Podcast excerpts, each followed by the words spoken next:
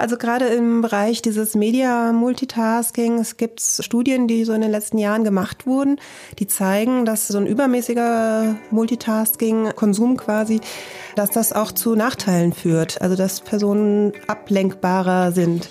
50 Minuten, Folge 10, Multitasking. Wenn wir viele Aufgaben gleichzeitig machen, nennt man das Multitasking. Das Wort kennen die meisten aus dem Alltag, es ist aber auch ein psychologischer Fachbegriff. Christine Stelzel erforscht Multitasking in einem groß angelegten Forschungsprojekt. Die Psychologin ist Gast in unserer zehnten Folge und besetzt an der IPU den Lehrstuhl für allgemeine Psychologie. Die allgemeine Psychologie ist eines der Grundlagenfächer der Psychologie. Darin geht es um Fragen, wie Menschen lernen, wie wir wahrnehmen oder was im Gehirn bei Multitasking passiert. Im Gespräch erfahren wir, was so allgemein an der allgemeinen Psychologie ist und wir sprechen darüber, wie das Gehirn funktioniert und wie man es erforscht. Willkommen zu 50 Minuten. In der heutigen Ausgabe beschäftigen wir uns zum ersten Mal mit einer der klassischen Disziplinen der Psychologie, nämlich der sogenannten allgemeinen Psychologie. Genauer sprechen wir über Multitasking, denn zu diesem Thema forscht Christine Stelzel, die heute bei uns zu Gast ist. Was wir hier machen im Podcast ist auch Multitasking. Um einen Podcast zu produzieren, müssen wir nämlich auf viele Dinge gleichzeitig achten. Ich muss darauf achten, richtig ins Mikrofon zu sprechen, muss zuhören bei dem, was mein Gesprächspartner sagt und währenddessen auch noch überlegen, was ich als nächstes frage. Damit das Ganze interessant wird, muss ich auch noch am besten Fragen stellen, für die sich auch unsere Zuhörer interessieren. Und natürlich darf ich nicht aus den Augen verlieren, dass alles, was wir erzählen, verständlich sein muss. Schließlich sind wir ein Wissenschaftspodcast. Frau Stelzel, haben wir uns da ein wenig zu viel vorgenommen? Ja, zu viel vorgenommen ist vielleicht ein bisschen streng, aber Sie haben sich was vorgenommen, denn es ist tatsächlich eine Multitasking-Herausforderung. Wie Sie es beschrieben haben, gibt es viele Herausforderungen, Anforderungen, die Sie sich gestellt haben und wo Sie einfach gucken müssen, wie kriegen Sie das gleichzeitig unter, wie können Sie Ihre Aufmerksamkeit so aufteilen, dass Sie das äh, gleichzeitig äh, hinkriegen und wie können Sie auch interessante Fragen gleichzeitig stellen. Also das ist schon eine Herausforderung, die Sie sich da vorgenommen haben. Nun, Multitasking ist ja so ein Begriff, äh, der ist so ein bisschen im, im Alltagssprachgebrauch. Den kennen viele wahrscheinlich. Können Sie uns vielleicht mal grundlegend erklären, was das für ein Begriff ist? Warum mhm. benutzt man den? Was bezeichnet der? Mhm. Genau, also es setzt sich ja aus zwei Teilen zusammen, das Wort, aus dem Multi und aus der Task. Und das ist genau das, was es beschreibt. Es geht darum, mehrere Aufgaben gleichzeitig zu machen. Ne? Die Aufgaben, die Tasks, die wir eben in der allgemeinen Psychologie sehr klar definieren. Aber Multitasking ist ja auch ein Begriff, den wir in ganz anderen Bereichen, nicht nur in der allgemeinen Psychologie verwenden. Ne? Das ist ja ja ein sehr alltagsnaher Begriff. Im Arbeitsumfeld sind wir ständig am Multitasken. Wir sind äh, im Privatleben ständig am Multitasken. Und das ist eben äh, eine Situation, die uns ständig begleitet. Und äh, aus der allgemeinpsychologischen Perspektive kann man eben wirklich sehr klar sagen, eine Aufgabe ist etwas, was äh, sich klar definieren lässt und äh, was äh, im Multitasking-Kontext sich vor allem dadurch auszeichnet, dass es zwei unabhängige Aufgaben sind. Also mhm. Multitasking ist nicht nur sowas wie Klavierspielen oder Autofahren, wo man mehrere Dinge in ein Ziel integriert, sondern es geht darum, mehrere Dinge parallel gleichzeitig ja. zu machen. Sie, Sie sagen gerade schon äh, verschiedene Aufgaben. Das heißt also, äh, Sie haben gerade ein Beisp paar Beispiele genannt. Jetzt Klavierspielen, Autofahren, das wäre sozusagen mhm. eine Aufgabe, mhm. wenn man so will. Genau, richtig. Und wenn man jetzt äh, quasi gleichzeitig Auto fährt und Klavier spielt, dann wird es schwierig so Dann wird es schwierig, ganz genau. Wo, wo fängt das denn an? Also wo, äh, wann spricht man eigentlich von Multitasking? Ist, sind zum Beispiel Dinge, die ähm, man, also die gut zusammengehen, die man gleichzeitig machen kann, mhm. zum Beispiel stehen und sprechen, mhm. sage ich jetzt mal. Ist das dann auch schon Multitasking? Mhm.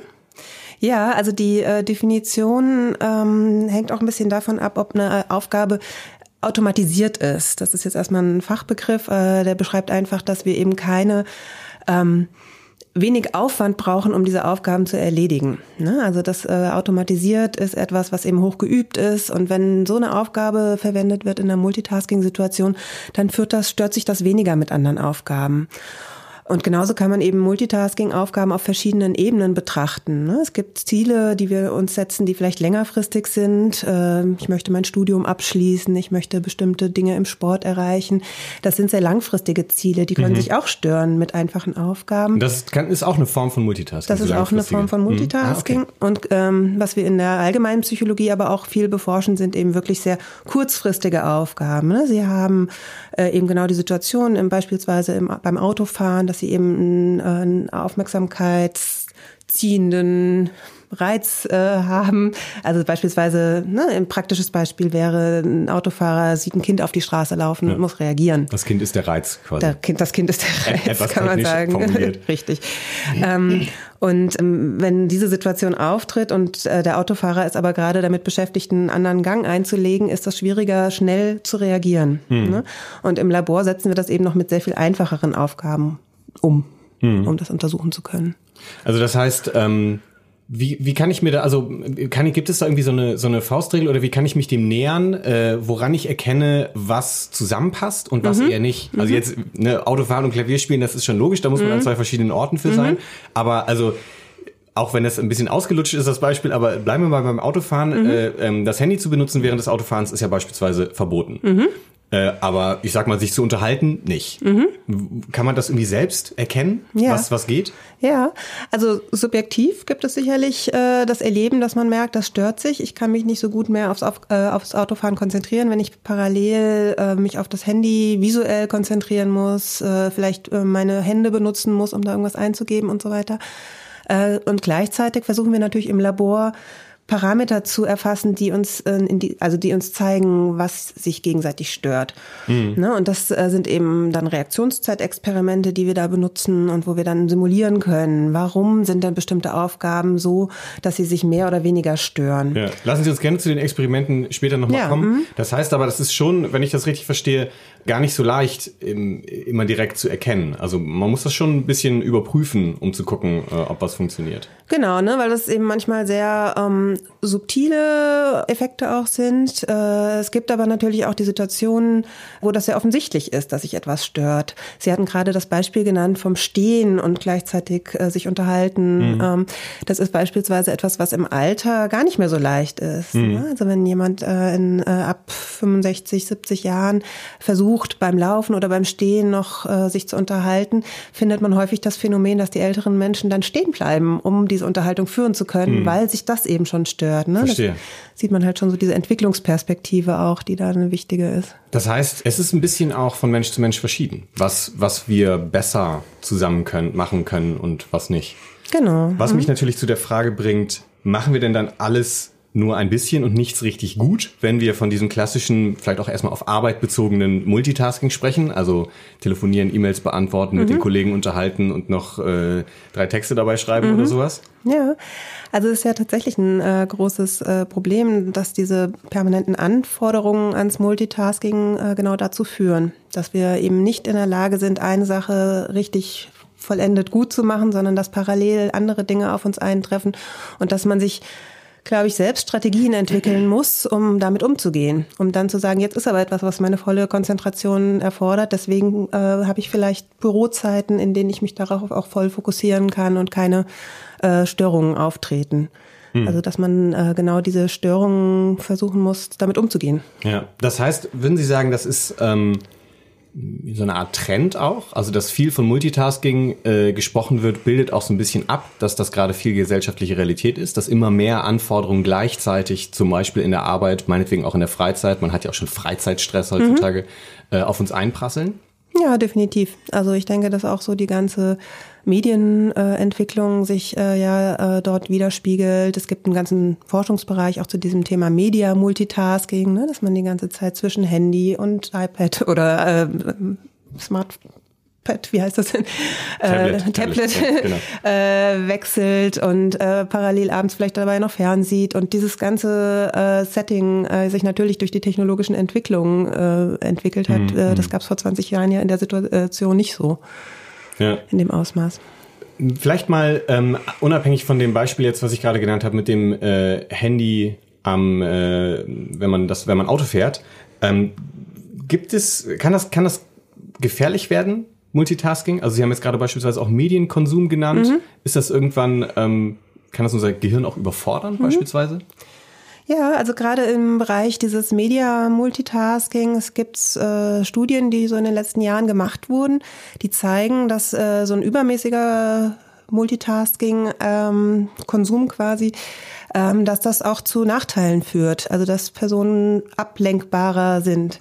Wobei im Moment noch die Frage ist, was ist Henne und was ist Ei? Ob ablenkbarere Personen sozusagen mhm. auch äh, mehr dazu tendieren, Media-Multitasking zu machen mhm. oder ob es andersrum ist. Ne? Ob das sozusagen dazu führt, dass sie mehr ablenkbar sind, dadurch, dass sie das so konsumieren. Ja. Ist ein großer Forschungsbereich, der im Moment noch äh, in Entwicklung ist. Ja, aber ähm, und es ist möglicherweise auch noch gar nicht absehbar, was das ähm, möglicherweise für, Langzeitfolgen hat. Genau, die Langzeitfolgen, also es gibt eben wenig so longitudinale, also längsschnittliche äh, hm. Studien, hm. die uns die das über, genau über mehrere Jahre richtig genau sowas untersuchen, mhm. ja. Was ja beansprucht ist bei Multitasking, ist das Gehirn. Mhm. Können Sie uns, ich sage mal ganz grundlegend mal erklären, wie das Gehirn funktioniert? Oh, das ist eine große Frage. ähm, nein, das kann ich so grundlegend natürlich nicht in dieser kurzen Zeit. Ich kann Ihnen gerne etwas äh, zum, zur Rolle des Gehirns beim Multitasking ähm, sagen. Ja, vielleicht so als Beispiel, vielleicht kann man darüber das ein bisschen ja, besser verstehen. Ja. Ich habe überlegt, ob ich die Frage ähm, so ein bisschen spezifischer stelle, aber ich glaube, wenn man ähm, jetzt selber kein Hirnforscher ist, ja. dann ähm, ist das immer so ein bisschen, also es ist ja sehr faszinierend für viele und ähm, ich glaube auch immer so ein bisschen äh, so ein bisschen rätselhaft und geheimnisvoll, was in diesem äh, Gehirn passiert. Deswegen mhm. habe ich die Frage so global gestellt. Ja, Aber ja. erklären Sie es vielleicht mal an dem Multitasking und dann ja. frage ich sonst nochmal nach. Ja, selbst das ist natürlich noch eine große Frage, aber ähm, ich forsche seit mehreren Jahren genau zu der Frage, wie bestimmte Hirnregionen am Multitasking beteiligt sind. Ähm, und es gibt äh, im Gehirn, ähm, vielleicht noch so ein bisschen allgemeineren Aspekt, ähm, gibt es ja natürlich verschiedene Unterteilungen. Und der vorderste Teil unseres Gehirns, das sogenannte Frontalhirn, das ist eine ganz wichtige Struktur, die wir eben, wenn wir äh, Methoden verwenden, mit denen wir Hirnaktivität sichtbar machen können, während Menschen multitasken. Ne? Also ist zum Beispiel mhm. diese funktionelle Kernspintomographie, ähm, die wir da verwenden. Ja, das ist diese berühmte Röhre, die, die Röhre, man auch beim ganz Arzt genau, manchmal reingeschoben Ganz wird. genau. Nur dass bei uns eben die Probanden in der Röhre dann eben äh, Kopfhörer aufhaben und einen Bildschirm haben und dann wirklich so eine Multitasking-Situation machen. Hm. Und ähm, da finden wir eben eine starke Beteiligung von diesem Frontalhirn, das erstmal mehr aktiv ist. Das ist erstmal ein Befund, der ist schon ziemlich stabil, das wissen wir schon eine Weile. Und im Moment geht es viel darum zu fragen, naja, das Gehirn ist ja dynamisch, es äh, sind viele Regionen, die miteinander zusammenarbeiten und sich das genauer anzugucken, wie eben das Frontalhirn beim Multitasking mit anderen Regionen, die vielleicht visuelle Reize oder ähm, ja, Reize verarbeiten oder auditive Reize verarbeiten, wie da sozusagen die Zusammenarbeit funktioniert und wie sich das über über Trainingssituationen hinweg verändert beispielsweise. Hm. Also diese ähm, Verstrickung und diese Komplexität ein bisschen zu entschlüsseln, wenn man so will. Richtig, genau, ja. Das heißt aber ja, zum Thema, wie funktioniert das Gehirn, kann man schon sagen, ähm, es gibt hm, klar oder einigermaßen klar umrissene Bereiche im Gehirn, wofür die einzelnen Bereiche so zuständig sind. Sie sagen gerade Frontalhirn, da geht es eben um Multitasking äh, unter anderem mhm. und gleichzeitig sind die miteinander vernetzt. Das ist, was mhm. Sie mit dynamisch meinten. Ja, und ähm, aber der wichtige Aspekt ist tatsächlich äh, dieses, ähm, dass sie unter anderem für eine Funktion zuständig sind. Ne? Es wird ja gerne so in den populärwissenschaftlichen Zeitschriften dargestellt, dass das die Region damit äh, zu tun hat und nur damit, dass das sozusagen die Region ist, die Multitasking-Region. Ja, ja, genau, genau. Die gibt es eben nicht, ne? sondern es ist eben, wir wissen, es sind Netzwerke im Gehirn und das ist wirklich das, was so in den letzten Jahren auch immer mehr durch methodologische Entwicklung erfassbar ist, dass es eben Netzwerke sind, die eben wirklich dynamisch miteinander zusammenarbeiten, die einzelnen Knoten in diesem Netzwerk. Mhm. Und ähm, da können wir im Moment wirklich sehr äh, über Method neue methodische Ansätze das sehr gut abbilden. Lassen Sie uns noch ein bisschen tiefer in die Materie gehen. Sie lernen ja in der allgemeinen Psychologie. Mhm. Ähm, die allgemeine Psychologie hat vor allem vier Schwerpunktthemen, wenn ich äh, das richtig entsinne. Lernen, Gedächtnis, Motivation und Emotionen. Können Sie was dazu sagen? Also ich glaube, wenn man hört allgemeine Psychologie, dann fragt man sich, was ist denn daran so allgemein? Mhm. Äh, können Sie erklären, woher der Begriff kommt mhm. und wieso diese vier Felder so allgemein sind ja, sozusagen? Ja. Auch für einen Psychologen. Ich glaube, mhm. das ist das ist vielen, glaube ich, auch nicht klar, was Psychologie sozusagen ganz basic bedeutet. Ja, genau. Ähm, zunächst würde ich glaube ich, gern ergänzen. Also diese beiden oder diese vier Themen, die Sie genannt haben, das sind wichtige Themen, aber es gibt natürlich große weitere Themenbereiche. Sprache, Denken, Wahrnehmung, Handlung sind auch Themen der allgemeinen Psychologie. Aber das sind auf jeden Fall äh, zentrale Themenbereiche. Und allgemeine Psychologie ähm, ist nicht, wie man vielleicht meinen könnte, so die allgemeine übergreifende Psychologie. Ne, das äh, könnte man ja im ersten Moment denken, dass es da so im Allgemeinen so um die Psychologie geht, ja. sondern es geht uns darum äh, zu verstehen, wie diese Denkprozesse, die Sie gerade genannt haben, im Allgemeinen funktionieren. Also wir fokussieren hier auf Informationsverarbeitung, auf einfaches Denken. Äh, Im Allgemeinen so ein bisschen im Sinne von, fast schon im Sinne von im Alltag, wenn man so will. Nee, vielmehr so im, im Mittel der Personen in ah, der Allgemeinheit okay. der. Menschen. Ah, okay. ne? Also dass ja, wir sagen, es gibt so bestimmte Mechanismen, es gibt bestimmte Formen, wie wir Informationen repräsentieren, äh, Systeme, die man trennen kann.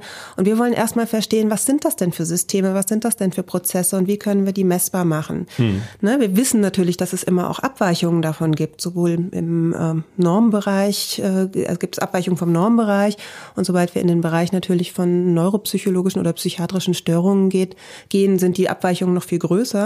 Aber diese Abweichung können wir eben nur verstehen, wenn wir erstmal verstehen, wie es im Allgemeinen funktioniert. Ja, so. das heißt, Sie erforschen im Allgemeinen, wie das Denken funktioniert, wie Lernprozesse funktionieren, wie das Gedächtnis funktioniert, Ganz sowas. Genau. Mhm. Das heißt, das ist im Prinzip, ich, das bezeichnet man ja als Grundlagenforschung, mhm. wenn ich richtig informiert bin.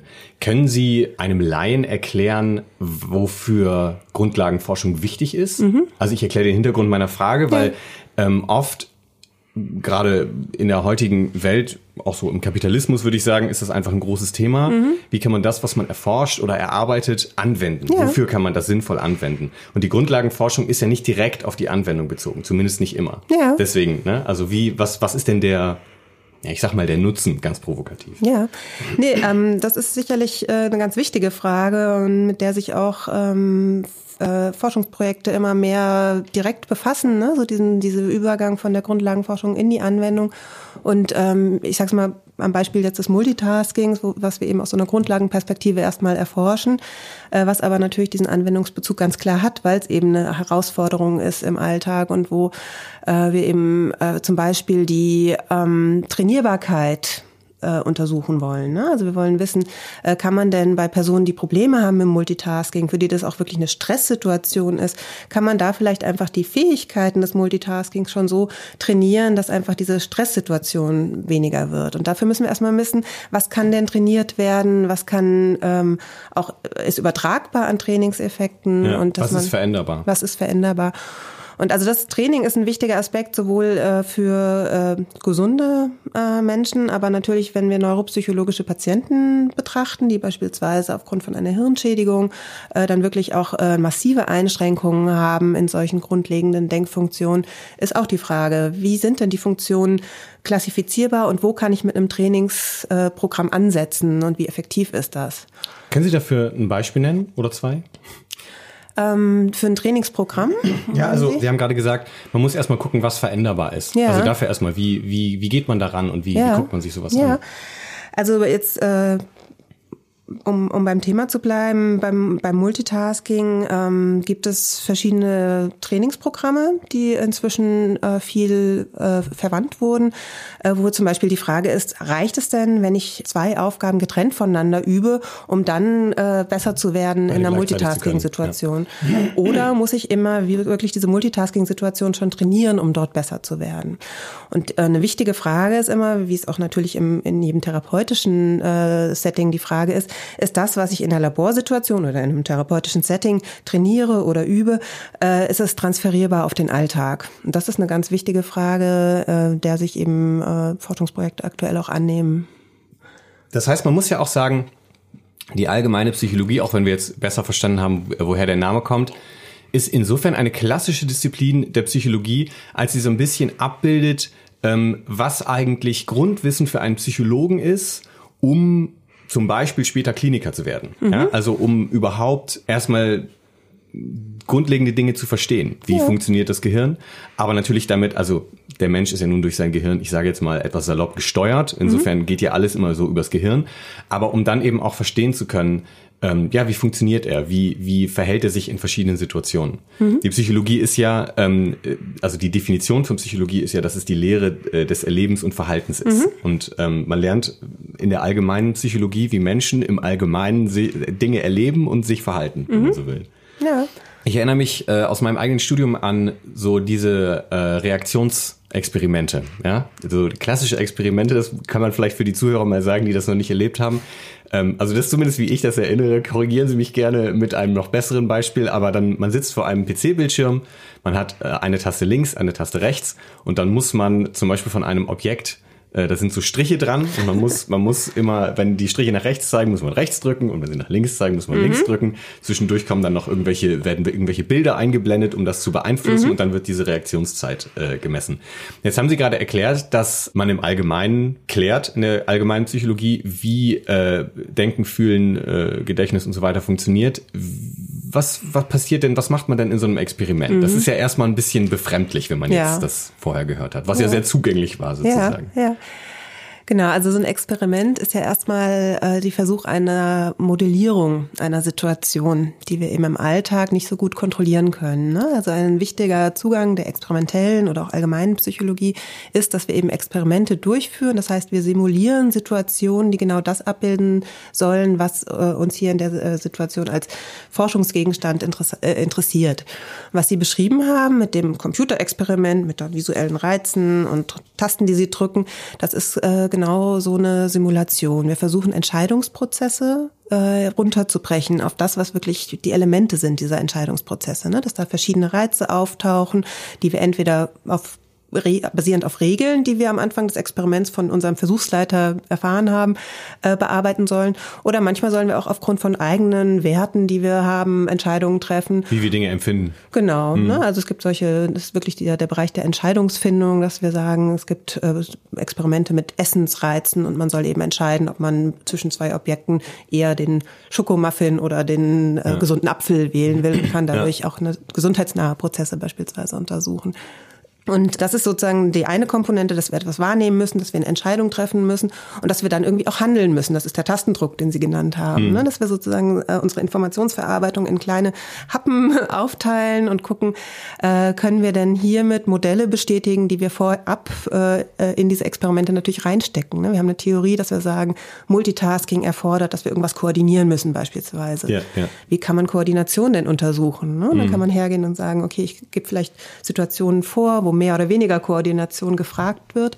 Und dann kann ich das äh, untersuchen, ob das äh, mehr längere Reaktionszeiten und mehr Fehlerraten hervorruft. Und dann würde das vielleicht das bestätigen, ja. dass Koordination ein wichtiger Aspekt ist. Das heißt also, eigentlich ist die Verbindung sehr direkt, ähm, weil äh, in diesen Experimenten runtergebrochen wird auf eine messbare Situation äh, die einzelnen Funktionsweisen und darüber überprüft werden. Das heißt, man kann, also jeder, der mal in die Situation kommt, mhm. in so einem Experiment zu sitzen, kann sich jetzt sozusagen, also das ist sozusagen die Abstraktion dessen, was wir alltäglich erleben, weil wir ja beispielsweise auch, keine Ahnung, äh, im richtigen Moment ähm, ja, zum Beispiel den Gang wechseln müssen im Auto. Genau. Ja? Weil wir irgendwie, wir sehen, die Drehzahl ist auf einer bestimmten Stelle und dann, ne, genau. so, und dann ist das sozusagen auch diese Koordination. Man sieht das eine und das andere han dann handelt man. Ja? Genau, und dazwischen müssen Sie eine Entscheidung treffen, wie genau. Sie handeln. Ne? Also das sind so genau. die wichtigen Komponenten. Ja. Mhm. Das Interessante ist natürlich, äh, oder was heißt das Interessante, dass auch äh, oft befremdliche ist ja, dass es äh, bei solchen Experimenten um irgendwie Millisekundenbereich mhm. geht und man in diesem Experiment sitzt und natürlich nicht spürt, mhm. im Normalfall zumindest, wie da die Unterschiede sind. Ja. Und am Ende kommen dann irgendwie raus, ja, okay, links waren es 200 Millisekunden und rechts waren es aber 300. So. Ja, und das ist aber auch wieder ein Charakteristikum unseres Gehirns, ne? dass das ja eben wirklich super schnell arbeitet, dass das äh, wirklich im Millisekundenbereich äh, arbeitet und dass wir das versuchen eben abzubilden, diese kleinen Prozesse, die sich aber dann stören können, wenn sie eben im Alltag, also bei gerade diese Situation mit dem Kind, das auf die Straße rennt, da zählen dann eben auch Millisekunden. Ne? Das mhm, ist eben ja, genau, genau das, was dann die Reaktionsgeschwindigkeit bestimmt. Ja. Ich ähm, fand die Frage äh, im Vorhinein ganz interessant, mal so von der anderen Seite zu fragen, können Sie ähm, zum Gehirn erklären, was das Gehirn nicht kann oder was man nicht messen kann? Also mhm. um so ein bisschen vielleicht so die Grenze zu verstehen ja. dieses Organs? Ja. Das sind ja eigentlich zwei Fragen. Was kann das Gehirn nicht und was kann man nicht messen? Ne? Mhm. Messen können wir vieles noch nicht im menschlichen mhm. Gehirn. Und da sind wir einfach mit den Methoden weiterhin sehr limitiert und können äh, zwar sowas wie die funktionelle Kernspintomographie, die Röhre, die kann räumlich uns sehr genau Informationen geben, wo etwas im Gehirn stattfindet, ist aber zeitlich nicht so genau Wir haben andere Methoden wie die Elektroenzephalographie. Das sind diese äh, Elektroden, die man auf den Kopf klebt, diese Hauben. Mhm. Ähm, äh, die äh, messen zeitlich sehr genau bestimmte Prozesse. Und ähm, insofern äh, sind wir immer auch auf so einen interdisziplinären Ansatz angewiesen, um die Informationsverarbeitung genauer zu verstehen. Ne? Das ist was, was auch beispielsweise mit Tierexperimenten zum Teil immer noch gemacht wird, dass wir da äh, andere Methoden verwenden können bei Mäusen zum Beispiel, hm. was so genetische Veränderungen und so weiter angeht, mit allen ethischen Problemen, die damit auch verbunden ja, sind. Ja, Aber äh, dass wir da doch äh, verschiedene Disziplinen kombinieren. Die Frage, was das Gehirn nicht kann, ist äh, natürlich äh, eine andere. Ne? Also die, äh, ich weiß eine Sache, die das ja. nicht kann. Äh, Verneinung. Ja. kann das ja nicht. Um sozusagen mal direkt meine Frage äh, zu widerlegen. Also sich vorzustellen, was nicht geht, ist ja, ja, quasi etwas, was, was nicht das Gehirn so nicht leistet. Ja, würde ich gar nicht mit Ihnen übereinstimmen. Also, also äh, was nicht geht, äh, ist sicherlich äh, eine Frage, aber zum Beispiel so eine Fähigkeit, etwas, so ein Veto einzulegen, wenn ich eigentlich schon was geplant habe und da nochmal äh, einen Widerspruch einzulegen, mhm. das kann unser Gehirn ja sehr gut. Und da sind wir eben auch, äh, ist die Forschung auch dran zu verstehen, was sind das für Entscheidungsprozesse, die dazu führen, dass ich was, was ich eigentlich schon in Planung gehabt habe, wieder unterbreche und da nochmal Ne? Muss, muss man übrigens auch jetzt nochmal äh, äh, zum Verständnis dazu sagen, hier, wir sprechen immer noch über den Millisekundenbereich. Ne? Ja, ja, also, dass man innerhalb von Millisekunden sich für ja. etwas entscheidet und dann wieder dagegen. Ja. Das ist ja auch das Faszinierende, weil wenn man dafür mehrere Minuten Zeit hat, würde das ja keinen wundern. Ja, ja, das stimmt. Aber sicherlich sehen wir äh, am Beispiel äh, psychischer Störungen, dass es eben auch zu Veränderungen kommen kann, äh, die dazu führen, dass das Gehirn manche Sachen eben nicht mehr kann. Ne? Mhm. Also dass es eben zu ähm, sowohl emotionalen als auch kognitiven äh, Veränderungen kommt, die genau Patienten mit psychischen Störungen davon ähm, eben nicht mehr in die Lage verbringen, bestimmte Denkvorgänge so durchzuführen, wie wir das äh, normalerweise machen, bestimmte Emotionen zu regulieren, wie das äh, eigentlich für sie vielleicht gut wäre.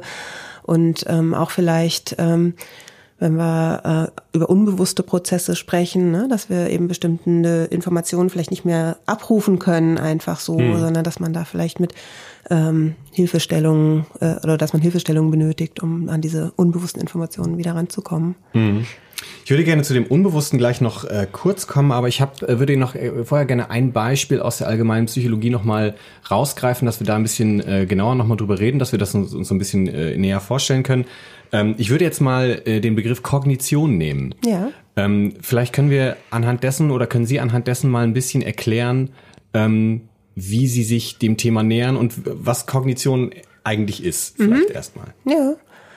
Genau, vielleicht Kognition ist erstmal alles, was so das Denken betrifft, so als erstmal eine ganz einfache äh, Definition.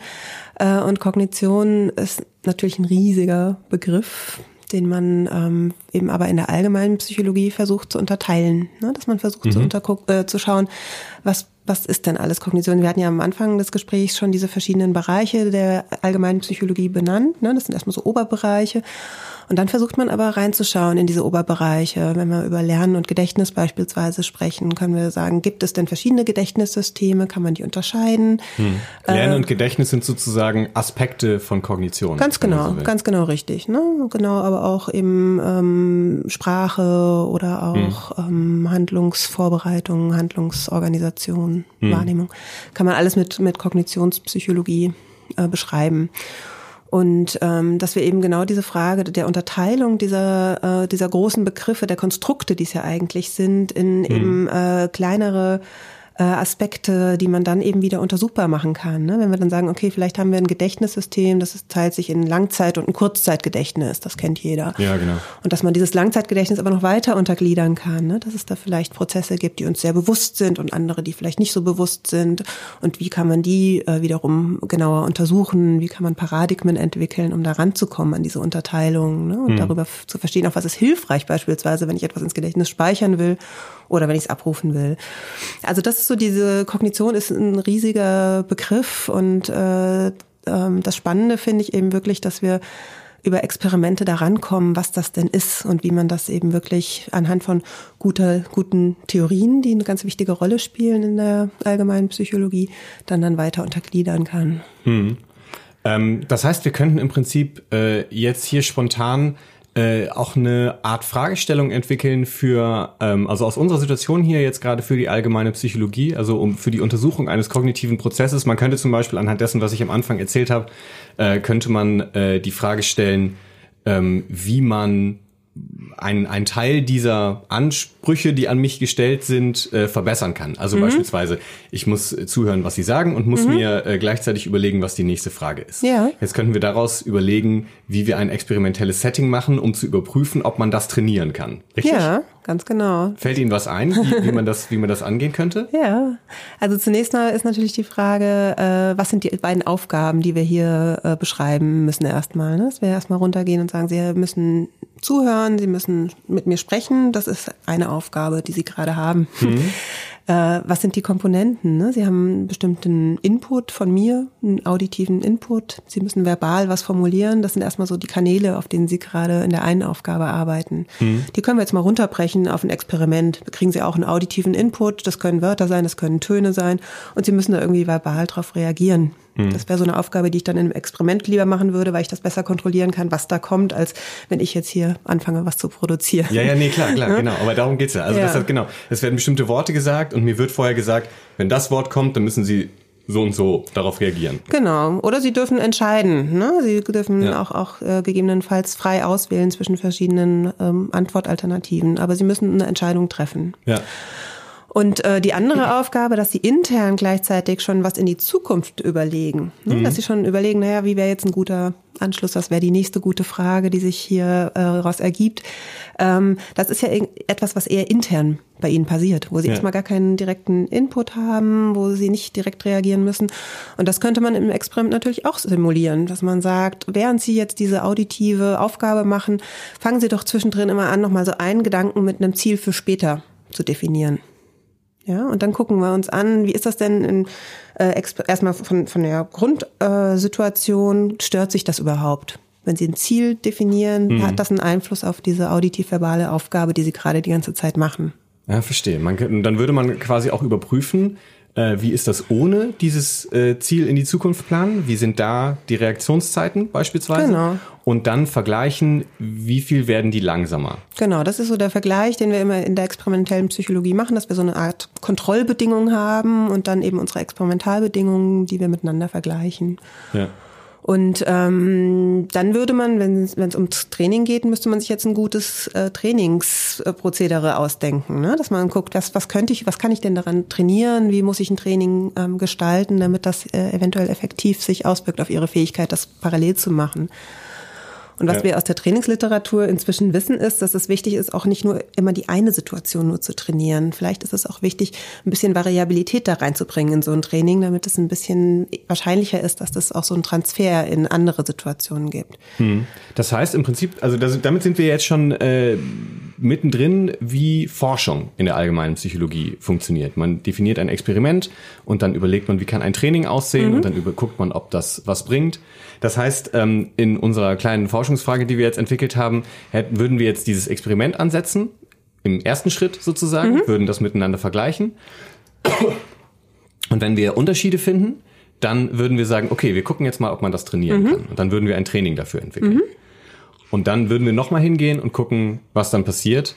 Und dann gucken wir, ob es besser geworden ist oder nicht. Genau, ne? wirklich so eine klassische Intervention, die man davor und danach misst. Und wichtig ist eben noch die Frage, hat das auch einen Effekt auf andere Situationen? Das ist ja. für Trainingsstudien immer ein zentraler Aspekt. Jetzt stelle ich mir vor, ich mache das ja schon ein bisschen eine Weile so und also ich habe schon das ein oder andere Gespräch ja. geführt, in dem ich genau diese Anforderung hatte und jetzt habe ich subjektiv natürlich das Gefühl, dass es mir mit der Zeit besser gelingt. Ja. Gibt es das, äh, dass man subjektiv das Gefühl hat, aber das nicht messbar ist? Also dass es so eine Art Scheineffekt ist? Oder sind das zwei unterschiedliche Effekte? Mm, also aus meiner Perspektive ähm, oder meines Wissens nach gibt es jetzt keine ich überlege gerade, ob ich Studien kenne, die das so ähm, dissoziieren in, in diesem Bereich. Ne? Natürlich gibt es dieses Phänomen, dass Dinge subjektiv sich schon verändern, obwohl sie sich im Verhalten noch nicht verändert haben. Ne? Hm. Das ist äh, in solchen experimentellen Settings so, genauso wie in therapeutischen, ne? dass es äh, doch irgendwie noch einen Schritt weiter braucht, bis es sich dann im Verhalten hm. niederschlägt. Ähm, aber ähm, ich glaube, Genau, für diesen Multitasking-Bereich kenne ich keine Studien, die sich das so anschauen. Was vielleicht ein bisschen in die Richtung geht, was ganz interessant ist, ist die Frage, verändert sich im Gehirn schon etwas, was sich aber noch nicht im Verhalten zeigt? Das haben wir relativ häufig, mhm. ne? dass im, Verhirn, äh, im Gehirn vielleicht schon ihre Aktivität äh, geringer ist, wenn sie jetzt hier in diese Situation gehen und äh, diese beiden Dinge gleichzeitig machen. Ähm, dass es aber vielleicht trotzdem noch mit bestimmten Verhaltenskosten, ähm, also mit ähm, ja, äh, ja, Kosten zusammenhängt. Mehr Schwierigkeit, mehr genau, Aufwand. Ja. Genau. Äh, ich könnte mir darüber hinaus noch vorstellen, dass es vielleicht auch etwas ist, was tatsächlich für eine bestimmte Situation funktioniert und im Experiment sich dann anders zeigt, mhm. weil das nicht diese spezifische Situation ist. Das mhm. gibt's wahrscheinlich auch. Ne? Mhm. Ja. Ähm, lassen Sie uns gerne ein bisschen noch über äh, die Forschung sprechen. Ich habe dazu äh, ähm, einen Gedanken gehabt und zwar, ähm, man liest oder hört im Radio oder im Fernsehen immer wieder mal so Sätze wie amerikanische Forscher haben herausgefunden. Ja. ähm, und Sie haben das vorhin auch schon angedeutet, dass das populärwissenschaftlich gerne so ein bisschen runtergebrochen wird, dass zum Beispiel ein Gehirnareal für konkret eine Funktion äh, mhm. äh, zuständig ist. Nun passiert es immer wieder, auch im sogenannten Qualitätsjournalismus, dass ähm, solchen vermeintlichen Studien, was auch immer das für Studien sein mögen, irgendwie Glauben geschenkt wird und dass man denkt, ah, jetzt hat man rausgefunden, der Mensch ist so und so. Mhm. Wie schätzen Sie das ein? Was äh, können Sie uns erklären, was an solchen sehr konkret klingenden Forschungsergebnissen dran ist? Mhm. Ähm, genau, also ich glaube, der wichtige Aspekt ist, ähm, diese, dieses Zusammenspiel von Grundlagenforschung und Medien ist ja ein wichtiges. Ne? Also es ist mhm. sehr wichtig, dass wir nicht nur in unserem Kämmerchen forschen, sondern dass wir natürlich auch unsere Ergebnisse publik machen und ähm, dass es da eben verschiedene Kanäle gibt. Und ich glaube, dass so der Wissenschaftsjournalismus äh, ein wichtiger Bereich ist und ähm, dass es da Qualitätsunterschiede allerdings gibt. Ne? Also dass es da Personen gibt, die auch wirklich in ein Thema sich richtig einarbeiten und dann einen ähm, Befund so beschreiben, dass der uns wirklich auch äh, reflektiert, was wir in der Forschung machen. Und dann gibt's aber so Bildzeitungsschlagzeilen, mal ganz platt gesagt, die mhm. eben wirklich dann äh, versuchen, eher einen reißerischen Befund äh, rauszuhauen, der nicht mehr viel mit dem zu tun hat, was wir eigentlich beforschen. Ich denke, dass wir ähm, versuchen sollten, äh, diese Interaktion einfach äh, fruchtbar zu gestalten. Ne? Also das ist das, was wir jetzt auch zum Beispiel gerade machen hier in dem Gespräch, dass wir versuchen, so ein bisschen die, die Brücke zu schlagen zwischen Grundlagenforschung und der Anwendung. Wo, ist denn der Bezug? Äh, dass es das eigentlich wichtig ist, die Interaktion von den Wissenschaftlern selbst mit den Journalisten und dass man da genau eine wichtige Perspektive eigentlich hat. Hm. Das heißt, ich ähm würde vielleicht aus meiner Sicht dazu auch noch ergänzen, äh, es ist möglicherweise auch also für vielleicht selbst im Qualitätsjournalismus, wenn man mal nicht so genau aufpasst, sage ich mal, äh, auch die Verführung äh, dessen, was man da liest, mhm. ja, also so den, den, das, das Reißerische daran einfach mitzunehmen, weil es gut klingt ja. und ähm, nicht so genau hinzugucken, äh, was der größere Kontext ist. Ja. Also sozusagen einfach, ähm, das klingt gut sozusagen. Mhm. Und das, das passiert möglicherweise dann einfach in Grundlagenforschung auch schneller, mhm. weil wenn man rausgefunden hat, dass in Experiment XY der Mensch sich so und so verhalten mhm. hat, in Stichprobe so und so, ne, in ja. irgendeiner Region, wie auch immer, dann äh, klingt das natürlich besser, das nicht so auszudifferenzieren, sondern zu sagen, ja, der Mensch ist so, ja. sozusagen. Ja. Das heißt, äh, Sie sind für äh, mehr Dialog sozusagen in so einem Zusammenhang. Lieber einmal mehr nachfragen. Definitiv. Ja. Jetzt haben wir über Experimente schon gesprochen und Sie haben ein aktuelles Forschungsprojekt, das Sie auch mitleiten. Das hat einen sehr komplizierten Titel. Ich sage mal nur die Abkürzung. MOMAP ist die Abkürzung, ja. richtig? Können Sie uns da mal beschreiben, worum es da geht? Ja, sehr gerne. Ähm, also es geht überraschenderweise auch um Multitasking. Deswegen sind wir heute hier. Ähm, und wir untersuchen das äh, in einer interdisziplinären Gruppe zusammen mit Sportwissenschaftlern und Gesundheitswissenschaftlern und wir als Psychologen und Neurowissenschaftler äh, mit der Frage, wie verändert sich Multitasking im Alter? Ja, also, dass wir eben wissen, im Alter wird das schwieriger und wir versuchen zu verstehen aufgrund von äh, kognitiven und neuronalen äh, Parametern, äh, was beeinflusst denn dieses Multitasking im Alter? Und ähm, interdisziplinär ist das Projekt vor allem deswegen, weil wir uns nicht nur solche ähm, kognitiven Aufgaben anschauen, sondern unsere Probanden müssen auch motorische Aufgaben machen. Die müssen mhm. Balance halten. Die Balance ist eine Aufgabe, Sie hatten das vorhin schon als Beispiel genannt, äh, die im Alter eine richtige Aufgabe ist, die Ressourcen fordert. Mhm. Ne? Und äh, dass wir äh, aus verschiedenen Befunden schon wissen, dass im Alter eben ähm, solche Balanceaufgaben sich mit dem Denken stören. Und die Frage ist, warum ist das denn so? Also mhm. was überlappen da Dinge, die bei jungen Menschen noch nicht überlappen im Gehirn, im kognitiven Verarbeitungssystem? Und kann man das dann wiederum trainieren? Ja, und darum geht es in dem Forschungsprojekt, dass wir eben äh, bei jungen und alten, also älteren Menschen vergleichen, ähm, was stört sich denn bei Balanceaufgaben mit kognitiven Aufgaben? Und die kognitiven Aufgaben sind bei uns äh, solche sogenannten Arbeitsgedächtnisaufgaben. Die müssen im Gedächtnis Informationen halten, müssen mit dieser Information auch arbeiten und gleichzeitig gucken wir, wie sehr schwank, kommen die denn ins Schwanken? Ne, wird das vorhergesagt durch bestimmte Gehirnparameter. Also schwanken im Wortsinne. Wie, wie sehr kommen die geraten die aus der ja. Bewegungsbalance? Ja, und das sozusagen. ist wiederum eine sehr alltagsnahe Frage, weil hm. wirklich äh, ältere Menschen, die in der Straßenbahn stehen und nicht gut frei stehen können, weil sie eben schnell ähm, ins Schwanken kommen, wenn sie dann noch versuchen, sich ihre Liste fürs Einkaufen gleich äh, nochmal zu merken, das ist eine hohe Herausforderung. Ne? Und die ja. muss ähm, äh, äh ist eben die Frage, wie kann man das so gestalten oder wie kann man das verbessern, die, die Fähigkeit von älteren Menschen dort ähm, weniger Störung zwischen diesen Prozessen zu haben. Wenn wir das also auf unser, unsere Situation, unser Ursprungsthema mit dem Podcast, äh, wie ich das eingeführt habe, beziehen, dann könnte es tatsächlich sein, dass, ähm, also man muss vielleicht für die Zuschauer dazu erklären, wir stehen hier, ja, ja. und das macht ein bisschen was mit der Stimme, das äh, also verändert auch das Körpergefühl und sowas, ja, das hat so Gründe, warum mhm. man äh, im Podcast auch manchmal steht. Mit manchen sitzen wir auch, ähm, je nachdem, wie derjenige, diejenige das möchte. Und das, wenn ich das richtig verstehe, hat das, äh, kann das auch passieren, dass jemand, der, ich sage mal, etwas älter ist, 60, 70 plus, jetzt mal so als, als, mhm. als Alterslinie, nicht um jemanden zu diskriminieren, ähm, einfach auch Schwierigkeiten damit haben könnte, zu stehen und gleichzeitig dabei zu sprechen, weil es ihn oder sie mehr anstrengt, als es uns jetzt beispielsweise anstrengen würde. Ganz genau. Also das ist wirklich so der äh, sehr stabile Befund und wir wissen wirklich aus ähm, äh, statt verschiedenen Statistiken, dass ältere Menschen ja häufiger stürzen, ne? Mhm. dass das eben wirklich äh, ab einem bestimmten Alter jeden Dritten trifft, dass es regelmäßige Stürze gibt und ähm, dass wir da ähm, ja wirklich eine, eine Erleichterung beispielsweise erzielen könnten durch Sitzen oder durch äh, Entlastung oder eben durch Übung, dass eben dieser, dieses Stehen äh, mehr trainiert ist. Ne? Das ist eben dann auch so ein bisschen die Fragestellung der Sportwissenschaftler, mit denen wir zusammenarbeiten. Hm. Was bringt das denn, wenn ich was äh, wirklich dann trainiere, wenn Menschen körperlich fitter sind auch. Das kann Einfluss darauf haben. Ja,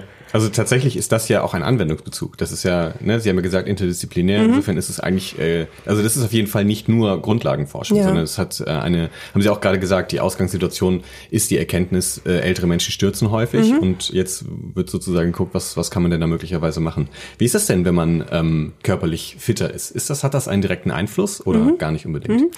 Also die ähm, Literatur spricht sehr dafür, ne, dass äh, körperliche Fitness auf jeden Fall ein protektiver Faktor ist, dass das hilft, äh, im, im Alter auch kognitiv fitter zu bleiben, dass das sich gegenseitig beeinflusst.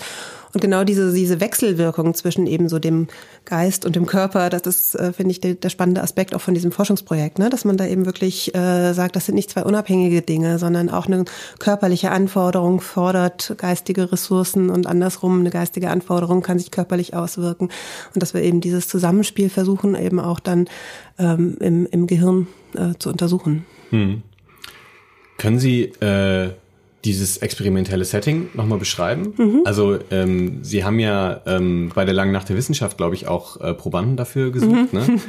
ähm, ich habe das so aus dem Augenwinkel gesehen, aber können Sie das nochmal beschreiben, was, was passiert in so einem Experiment? Ja, also die ähm, Situation, die unsere Probanden, in der wir eben wirklich so dieses Wechselspiel zwischen motorischen Prozessen und kognitiven Prozessen untersuchen, findet eben in diesem sportwissenschaftlichen Labor äh, statt wo unsere Probanden auf einer Kraftmessplatte stehen. Eine Kraftmessplatte, das ist wirklich so eine Platte, die auf dem Boden steht, auf der sie eben ähm, äh, Balance halten sollen. Ne? Sie werden instruiert, dass sie gerade auf dieser Platte stehen sollen. Und die Platte kann eben Schwankungsverhalten messen. Ne? Die kann eben Auslenkung. Wie sehr jemand schwankt. Ja, mhm. genau. Äh, und das ist ja so die Vorstufe zum Sturz. Ne? Also diese, äh, man beginnt zu schwanken und wenn das äh, man gerät aus dem Gleichgewicht. Richtig, ganz genau. Und dann haben die Probanden gleichzeitig, während sie auf dieser Kraftmessplatte stehen, Kopfhörer auf, sie haben einen Bildschirm vor sich, ähm, sie haben zusätzlich eine EEG-Kappe auf dem Kopf, weil wir eben mobil ihre äh, Hirnströme auch äh, messen, während sie dort äh, stehen und müssen dann, äh, so wie wir es gerade schon besprochen haben, auf verschiedene Reize reagieren. Sie kriegen visuelle Reize, sie kriegen auditive Reize und müssen Entscheidungen bezüglich dieser Reize treffen. Hm. Ne? Und das äh, machen wir dann mit verschiedenen Aufgabentypen, genau mit der Idee, dass es bestimmte Aufgabentypen gibt, die sich mehr stören und andere, die sich weniger stören äh, und wollen da ähm, eben, genau, die äh, haben jetzt in der ersten Förderperiode des Projektes schon gezeigt, dass sich das äh, sehr gut abbilden lässt im Schwankungsverhalten bei älteren Probanden, dass wenn sehr kognitiv anfordernde Aufgaben gemacht werden, dass sie mehr ins Schwanken kommen. Mhm. Und wir haben eben auch gezeigt, dass das äh, mit der Hirnaktivität äh, in Zusammenhang steht. Also dass wir da eben ähm, in, in den EEG-Mustern Unterschiede finden und dass wir wenn wir die Probanden zu einem anderen Testtermin auch im MRT messen, dass die Hirnaktivität auch damit zusammenhängt, ob Probanden dann mehr oder weniger schwanken auf dieser Kraftmessplatte, die wir natürlich nicht im MRT mit messen können. Mhm, ja, verstehe. Wir haben über eine Sache noch nicht gesprochen, die mich äh, interessiert. Und ich würde das mal versuchen, jetzt auf äh, das, was Sie beschrieben haben, äh, gerade zu beziehen. Nämlich äh, unbewusste Prozesse. Ja. Wir haben es ja in der Psychoanalyse mit dem Unbewussten viel zu tun. Fangen wir erstmal so an, wo kommt denn bei Ihnen oder in welcher Form kommt bei Ihnen das unbewusste oder unbewusste Prozesse vor mhm. in Ihrer Forschung? Mhm. Also in diesem äh, Multitasking-Projekt ist das natürlich jetzt nicht der Fokus, dass wir uns um unbewusste Verarbeitung ähm, speziell ähm, äh, das äh, als Forschungsfrage definiert haben. Wobei Bewegung ja schon sowas, auch was Unbewusstes hat. Also wir bewegen ja. uns ja oft sozusagen intuitiv und nicht, dass ja. wir jeden Schritt einzeln überlegen. Ja, ja, genau. Also insofern, ne, also ist schon diese Idee, was ich vorhin mit diesem automatisierten Verhalten beschrieben habe, was Sie jetzt auch mit dem mit, mit der Bewegung äh, benennen, ne, dass wir eigentlich Prozesse haben, die manchmal recht automatisiert ablaufen und dann unter bestimmten Umständen, wie eben beispielsweise im Alter, bewusst werden. Ne? Insofern kann man schon so einen Übergang zwischen unbewusst und bewusst. Es ist allerdings natürlich ein äh, Bewusstwerden, was ganz anders äh, ist im Vergleich zu dem, was wir in der Psychoanalyse von äh, an unbewussten Prozessen ähm, mhm. beschreiben und, und was da im Fokus des Interesses steht. Nichtsdestotrotz äh, finde ich das eben auch genau den spannenden Anknüpfungspunkt, ne? zu gucken, wir benutzen beide den Begriff Unbewusstes. Ist das das Gleiche? Sind da Überlappungen? Kann man das eine in das andere überführen? Oder ist so dieses dynamische Unbewusste was anderes als das, was wir sozusagen als automatisiert bezeichnen, ne? Mhm. wo es mehr um vielleicht auch so, so motorische Fähigkeiten äh, geht. Ja. Das heißt, Sie haben ähm, einen Begriff von unbewussten Prozessen, aber ähm, es ist für sie nicht unbedingt eine Kategorie, sag ich mal, so wie, wie das dynamische Unbewusste in der Psychoanalyse. Also generell in der allgemeinen Psychologie ist das eine große Kategorie. Ne? Also diese Frage, was ist beispielsweise nicht bewusst berichtbar und wird trotzdem wahrgenommen. Hm. Ne? Und das äh, und wird ver weiter verarbeitet. Ähm, und dass das Effekte hat auf unser Verhalten, wenn etwas unbewusst nicht berichtbar verarbeitet wird, kann das trotzdem Einfluss haben darauf, wie ich mich verhalte. Das ist ein riesen Forschungsthema, aber für die, unser Forschungsprojekt konkret jetzt in dem Fall steht es eben nicht so im Vordergrund. Mhm. Ja. Für Multitasking ist das aber ja grundsätzlich äh, schon eine wichtige äh, Sache, um mhm. äh, auf den Anfang, äh, wie wir gestartet sind, zurückzukommen. Ähm, wir hatten das Autofahrbeispiel. Mhm. Äh, wenn man bestimmte Dinge, soweit ich, wenn ich das richtig verstanden habe, äh, wenn man bestimmte Dinge oft genug gemacht hat, wenn mhm. man sie gelernt hat, mhm. wenn man sie geübt hat, dann laufen sie zumindest automatisch ab. Mhm. Ob unbewusst ist vielleicht, kann man darüber diskutieren, was das Unbewusste möglicherweise mhm. daran ist. Aber jetzt Autofahren beispielsweise als Fahranfänger, vielleicht erinnert sich der eine oder andere, ist das schon, also ich erinnere mich mhm. damals, das hat mich ganz schön angestrengt. Mhm. Und mittlerweile ist es so, läuft das so nebenbei. Mhm. Das heißt, ähm, ist das, also wie, wie, kann man das, wie kann man sich das ein bisschen äh, konkreter vorstellen im Multitasking? Also ist das mit allen Dingen so? Kann man alles so lernen mhm. und irgendwann wird es, ist es sozusagen automatisiert ins äh, Unbewusste, ins Empfinden, in, in die Intuition übergegangen? Mhm. Ja. Also eine Metapher, die man da immer ganz schön verwenden kann, ist die der Ressource. Äh, mhm. Dass wir aus, das ist auch so alte Modelle zum Multitasking, die sagen, es gibt einfach verschiedene Ressourcen für bestimmte Dinge, die wir tun können. Und wenn was automatisiert ist, dann würden wir sagen, das braucht keine Ressourcen mehr. Ne, das braucht nicht mehr eben was von diesem Pool, den wir irgendwo haben vielleicht an, an, an, an möglicher Fähigkeit, Dinge zu entscheiden und Dinge zu machen, sondern es ist eben äh, ressourcenfrei machbar. Und dann wäre es eben in der Multitasking-Situation so, dass es sich nicht mehr stören würde mit anderen Tätigkeiten. Spannend ist ja dann wieder die Frage, in welchen Situationen wird es aber wieder bewusst, ne? beim Autofahren, mhm. in Situationen, wo dann eben wirklich ein kritischer Moment ist, wo man doch nochmal drauf achten muss, äh, was muss ich denn jetzt schalten oder wo muss ich jetzt, äh, muss ich jetzt Licht oder Nebellampe oder was auch immer anmachen. Ne? Mhm. Dass es ja auch Situationen gibt, die dann wieder ähm, bewusst äh, relevant sind. Und diese Forschung, gerade wieder im, im, Trainingsbereich, ist schon auch ein großer Bereich. Die Frage, kann ich Aufgaben so automatisieren, dass sie sich nicht mehr stören? Und äh, was macht das dann eben mit, äh, der, mit den anderen Aufgaben? Kann ich dann vielleicht noch eine zusätzliche Aufgabe dazu nehmen? Habe ich wieder mehr Ressourcen für die andere Aufgabe, die da äh, Ressourcen fordert? Ja, ja und dadurch verstehe. werde ich besser. Ja. Ich finde das sehr interessant. Äh wir beschäftigen uns ja viel ähm, mit psychoanalytischen Themen und einem psychoanalytischen Blick auf mhm. Themen und deswegen ähm, da mal eine auch eine andere Perspektive, also eine ja klassisch psychologische Perspektive darauf äh, zu bekommen, wie Sie gerade gesagt haben, wie unbewusstes auch auf Bewusstes bezogen sein kann mhm. und sich miteinander abwechselt mhm. und äh, im Körper, im, im, im Hirn, vielleicht mhm. auch im Gedächtnis äh, und so funktioniert. Das ist sehr interessant. Mhm. Was würden Sie sagen, ist Ihre Faszination und Ihr Ziel in dem, was Sie machen? Mhm. Also ich finde es wirklich diesen experimentalpsychologischen Zugang, das finde ich einfach an sich äh, ein unglaubliche äh, Methodenrepertoire, um das menschliche Erleben und Verhalten zu verstehen. Ne? Also Experimente zu machen, um zu verstehen, äh, wie unser Gehirn sowas Unfassbares wie dieses Multitasking überhaupt zustande bringt. Das ist so eine ganz wichtige Frage, die äh, ich versuche mit verschiedenen Ansätzen anzugehen. Ne? Also das, äh, die Frage, kann unser Gehirn denn Dinge parallel äh, verarbeiten oder muss es das vielleicht sequenziell machen und eben wirklich so diese Dynamik zu verstehen. Gleichwohl finde ich äh, individuelle Unterschiede einen ganz wichtigen Aspekt. Und das ist eine Richtung, in die ich jetzt im Moment auch so perspektivisch weitergehen möchte, zu verstehen, wo kommt es denn äh, zu Woher kommen solche individuellen Unterschiede? Sind das äh, Fähigkeiten? Sind das vielleicht auch motivationale Variablen, die dazu führen, dass manche besser oder schlechter sind in bestimmten Multitasking-Situationen? Und diese Motivationsfrage ist natürlich so ein äh, wichtiger Transfer dann äh, zu auch anwendungsbezogeneren Fragen wie im Arbeitsumfeld beispielsweise. Und das finde ich eine, im Moment eine spannende Perspektive, die mich sehr umtreibt. Ja. Wir haben heute also gelernt, die Psychologie ist die Lehre des Verhaltens und Erlebens des Menschen. Und äh, wer Psychologie studiert, lernt entsprechend, wie Menschen empfinden, wie sie denken, wie sie sich verhalten. Die allgemeine Psychologie erklärt vor allem ganz grundlegende Funktionen des Gehirns, wie wir etwas lernen zum Beispiel oder was passieren muss, damit eine Information vom Kurzzeit- ins Langzeitgedächtnis kommt. Christine Stelzel schaut sich in ihrem Forschungsprojekt vor allem an, wie das Denken und die Bewegung aufeinander Einfluss nehmen. Für das Gehirn ist es nämlich oft gar nicht so leicht, die vielen verschiedenen Eindrücke äh, im Alltag zu koordinieren oder beispielsweise Bewegung mit Sprechen oder auch Zuhören, so wie wir das hier im Podcast machen müssen.